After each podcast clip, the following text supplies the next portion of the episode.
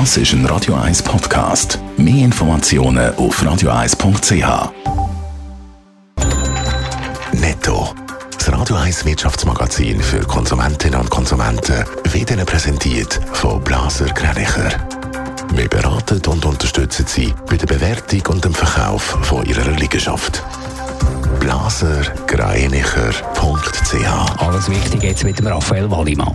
Der Zugbauer Stadler hat den grössten Auftrag in seiner Geschichte an Land gezogen. Das Thurgauer Unternehmen soll für gesamthaft sechs deutsche und österreichische Verkehrsunternehmen mehr als 500 Züge bauen. Der Auftrag hat einen Wert von 4 Milliarden Euro, wie Stadler mitteilt.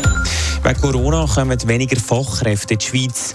Die Schweizer Unternehmen haben letztes Jahr nur etwa drei Viertel vom Kontingent für ausländische Fachkräfte ausgenutzt, wie das Staatssekretariat für Migration im SRF bekannt gibt. Bis zu 8500 Fachkräfte dürften die Schweizer Unternehmen rekrutieren. Die Superreichen werden in der Corona-Krise noch reicher. Laut einem Bericht von der Hilfsorganisation Oxfam haben die zehn reichsten Menschen von der, Welt ihr Vermögen seit dem Start der Pandemie verdoppelt. Gleichzeitig sind 160 Millionen Menschen zusätzlich in Armut gestürzt.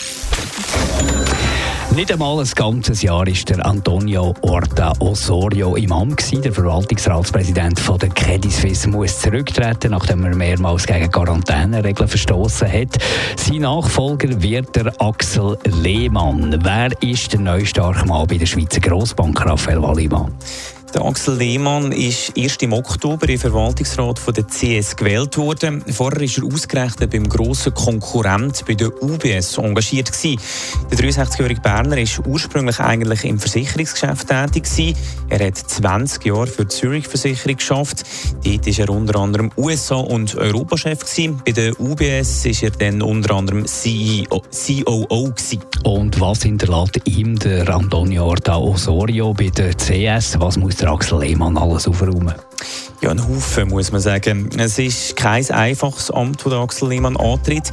Die CS kämpft ja schon länger mit einem Reputationsschaden, weil sich die Bank immer wieder im risikoreichen Investmentbanking verspekuliert hat. Anfangsjahr sind dann noch Milliardenverluste dazugekommen wegen Investitionen im umstrittenen Hedge, in umstrittenen Hedgefonds. Und auch die Beschäftig Be Beschattungsaffäre rund um den ehemaligen Topmanager Iqbal Khan hängt immer noch über den CS. Der Axel Lehmann hat in der nächsten Zeit also einiges zu tun. Netto, das Radio 1 Wirtschaftsmagazin für Konsumentinnen und Konsumenten.